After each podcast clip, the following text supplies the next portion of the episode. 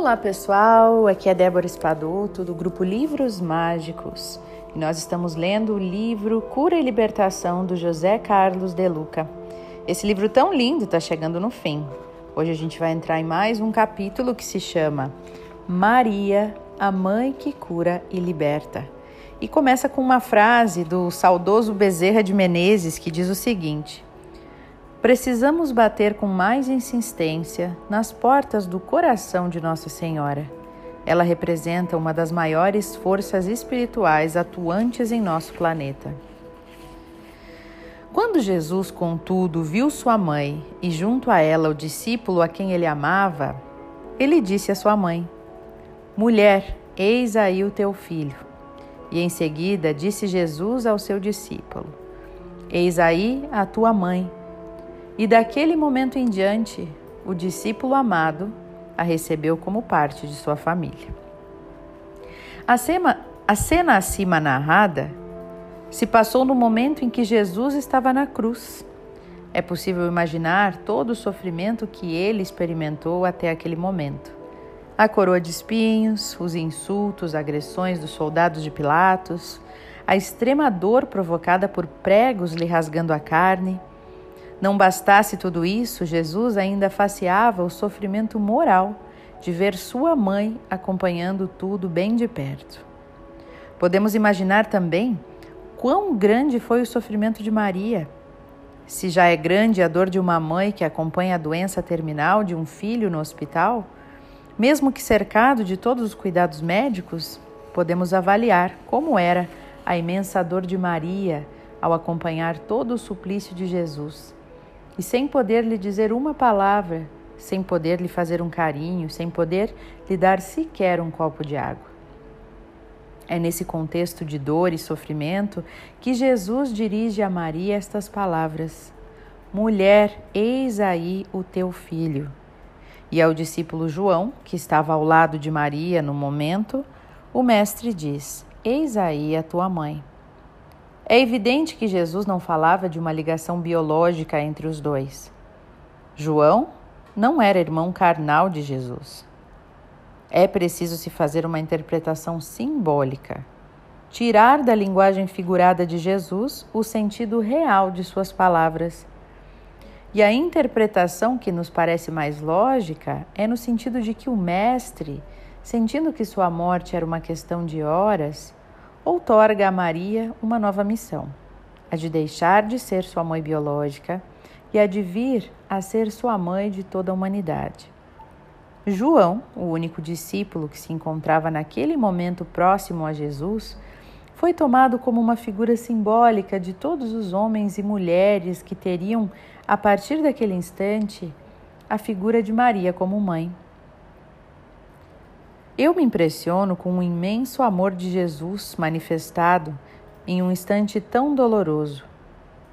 Mesmo experimentando as dores mais cruéis que um ser humano pode conceber, o Mestre é capaz de nos oferecer um presente. Ele nos dá a sua própria mãe, pedindo a ela que a partir de então seja a mãe de todos nós. Vejamos que Jesus não pede a Maria algum carinho, não pede Maria apoio. Não chora diante da mãe, o que seria muito natural a qualquer um de nós. Jesus simplesmente pede a Maria que ela assuma a maternidade espiritual da humanidade. Aquele espírito tão dócil, humilde e amoroso, destinada pelo alto a ser a mãe de Jesus na terra, é designada pelo próprio Filho a ser mãe de todos nós. Maria aceitou amorosamente a missão de Jesus, que Jesus lhe pediu, missão que não terminou quando de sua desencarnação. Maria continua no mundo espiritual superior, velando por todos nós e tem dado provas de sua presença, socorrendo a milhares de pessoas e suas aflições, inclusive com aparições a diversas pessoas nas mais variadas partes do mundo. E isso explica o motivo pelo qual Mãe Maria tem tantos nomes. Nossa Senhora do Carmo, Nossa Senhora de Lourdes, Nossa Senhora de Fátima, Nossa Senhora Aparecida e etc. É o coração de mãe que se desdobra em mil para socorrer todos os seus filhos. Maria nos ampara em nossas aflições, porque ela também teve seu coração ferido e machucado. Ela enfrentou grandes obstáculos na condição de mãe de Jesus, mas superou a todos com fé, perseverança e amor. Além do mais, Maria teve uma vida muito parecida com a nossa. O cotidiano dela não era diferente do nosso. Ela partilhou a situação social e humilde da maioria das mães do povo. Como afirma Clodovis Boff, Maria era mulher do dia a dia. Ele dizia assim: Maria desperta e se apronta, reza, arruma a casa, apanha água na fonte, faz pão, trabalha no campo, cuida do filho, fia, tece lava roupa, prepara comida e serve a ceia, frequenta a sinagoga, sobe a Jerusalém para a Páscoa, vai a uma festa de casamento, a um nascimento, a um enterro. Por conhecer bem de perto as mais dolorosas aflições, tendo vencido todas elas pelas condições que assumiu perante o anjo Gabriel como serva de Deus, Maria se credenciou a ser a nossa grande intercessora junto a Jesus, nossa advogada nas causas difíceis. Isso ela já fazia quando esteve encarnada entre nós. Eu gosto de me lembrar do primeiro milagre que Cristo realizou na terra. Foi uma festa de casamento em Caná, região da Galileia. Maria e Jesus estavam presentes e aconteceu o que de pior poderia acontecer nos casamentos da época. O vinho acabou em plena festa. Eu fico imaginando a vergonha dos noivos e a insatisfação dos convidados.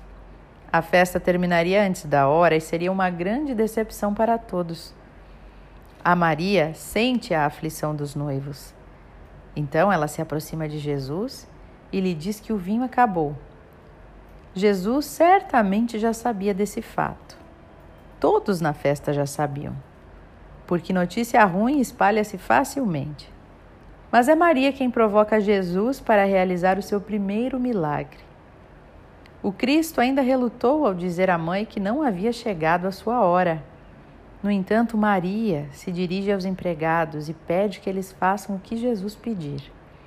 E ao agir assim, indiretamente, Maria suplicava ao seu filho que não deixasse a festa terminar daquele jeito tão triste, mesmo sabendo que talvez ainda não fosse a hora de Jesus iniciar a sua tarefa pública. E o filho de Maria não resistiu aos apelos da mãe. Mandou encher de água seis potes de pedra que os judeus usavam nas cerimônias de purificação. E a água se transformou em vinho, da melhor qualidade, para alívio dos noivos e satisfação de todos. Até hoje, Maria continua intercedendo a Jesus para que não nos deixe faltar vinho na festa das nossas vidas. Nenhuma mãe quer ver o filho triste, enfermo, depressivo, derrotado. Maria é nossa mãe e se compadece do nosso sofrimento. Ora nos socorrendo diretamente, ora intervindo junto a Jesus a nosso favor quando a solução dos nossos problemas esteja num nível tal que somente o Cristo é capaz de realizar o milagre de transformar dores em alegrias, doença em saúde, miséria em fartura. Maria sabe que está faltando vinho na festa da nossa vida. Ela sabe que está nos faltando saúde, paz de espírito, condições materiais mais dignas união familiar, forças interiores para superarmos determinados problemas, dentre tantas outras necessidades urgentes. Nossa mãe sabe que estamos fracos e que precisamos de socorro. Ela chora quando choramos e está disposta a fazer de tudo para enxugar o nosso pranto e estancar as nossas dores. Ela falará com Jesus a nosso respeito Pedirá a Ele que transforme a nossa vida, que faça o um milagre da transformação da dor em alegria. E eu tenho certeza que ao ler este livro você está suplicando a Maria que ela interceda ao seu favor junto ao Nazareno. E eu estou certo também que ela fará isso. Está fazendo neste exato instante. Pare um pouco a leitura e ore com Maria, pedindo o auxílio necessário. A mãe sempre está com o coração aberto para escutar seus filhos. E Maria quer ouvir o que você tem a pedir. Faça sua prece agora e somente depois prossiga com a leitura.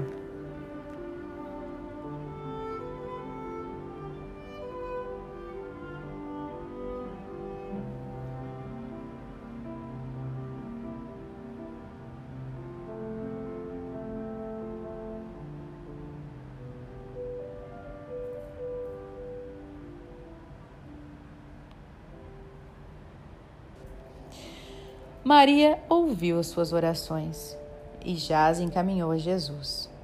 Mas, tal como ocorreu na festa de casamento, Maria, depois de falar com Jesus, pediu que os empregados fizessem tudo o que seu filho pedisse. E é isso que Maria pede a você nesse instante. Faça tudo o que Jesus lhe pedir. Jesus somente realizou o milagre da transformação da água em vinho depois que os empregados encheram de água a seu pedido, seis potes que possibilitavam o abastecimento de aproximadamente 120 litros cada um. Jesus não colocou a água nos potes. Isso ele pediu aos empregados que fizessem. Maria nos pede que façamos o que Jesus nos pedir para que a cura e a libertação se realizem em nossa vida. Os nossos potes ainda estão vazios vazios de amor, vazios de perdão, vazios de caridade, vazios de fé, vazios de perseverança, vazios de atitudes positivas, vazios de vontade, boa vontade. Nosso pote está seco. Do que o seu pote da sua vida está vazio? Do que Jesus mandaria encher o pote da sua vida? Essa é a condição para o milagre da transformação Jesus nos ajudará quando enchermos o nosso pote ainda ressequido ressequido pelo orgulho, pela descrença, pelo desamor. Maria avisou isso a nós, mas hoje o nosso coração se enche de esperança ao sabermos que, com a intercessão de Maria, o pote da nossa vida pode se encher da água que se transformará no vinho da alegria, do amor e da paz. Maria fez a sua parte, intercedendo ao Jesus Cristo ao nosso benefício. Jesus agora está esperando nós fazermos a nossa parte, enchendo o pote da nossa vida com a água das virtudes que nos faltam. Quando isso ocorrer, a transformação da água da dor em vinho de alegria será mais um dos milagres que Jesus vem realizando no mundo, graças à intercessão da nossa mãe Maria. No momento da crucificação, ao saber que Maria agora seria a sua nova mãe espiritual, o discípulo João a recebe como parte de sua família. E eu espero que a partir de agora você também possa receber Maria como parte da sua família. Ela quer entrar na sua vida, fazer parte da sua história, tornar os seus dias mais felizes, aproximá-lo cada vez mais de Jesus e ajoelhados aos pés de nossa mãe, vamos cantar juntos, como forma de oração, juntos com a música de Roberto Carlos.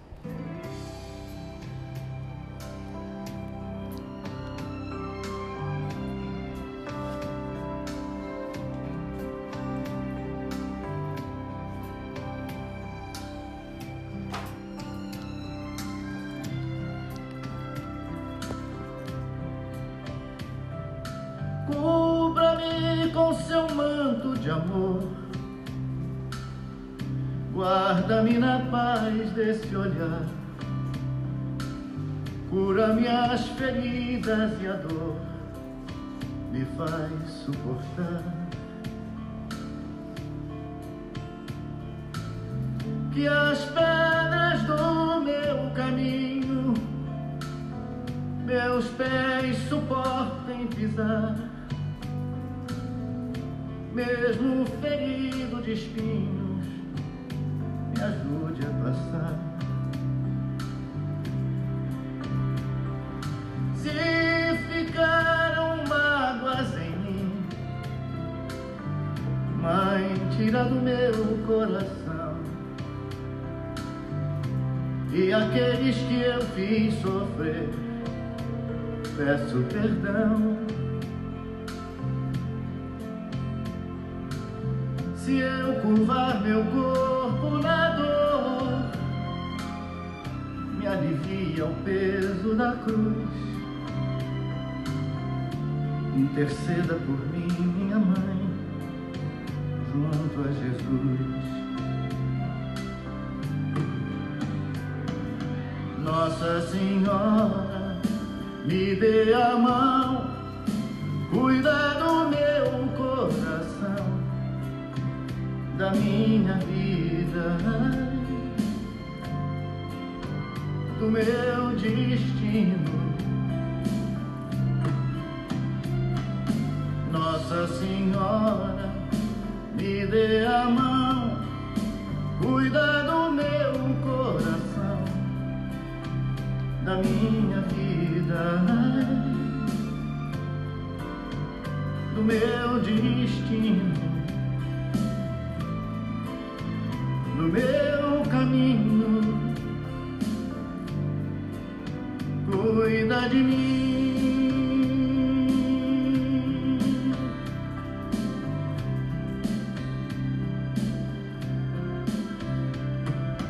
Sempre que o meu pranto rolar, ponha sobre mim suas mãos.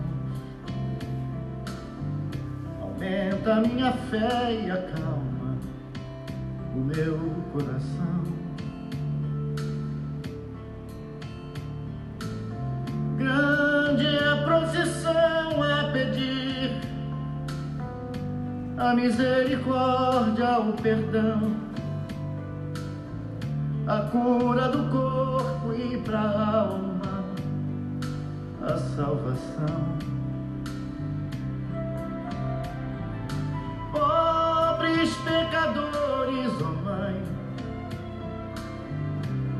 Necessitados de vós. Santa Mãe de Deus, tem piedade de nós.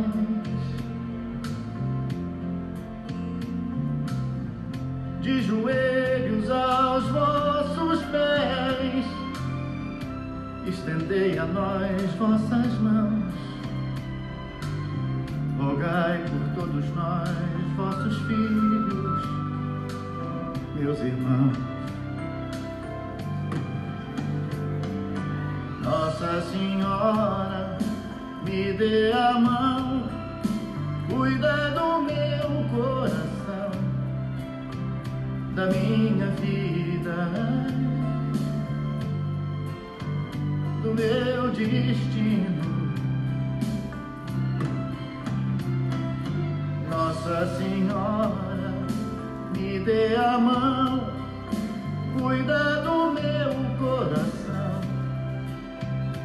minha vida, do meu destino, do meu caminho. Cuida de mim.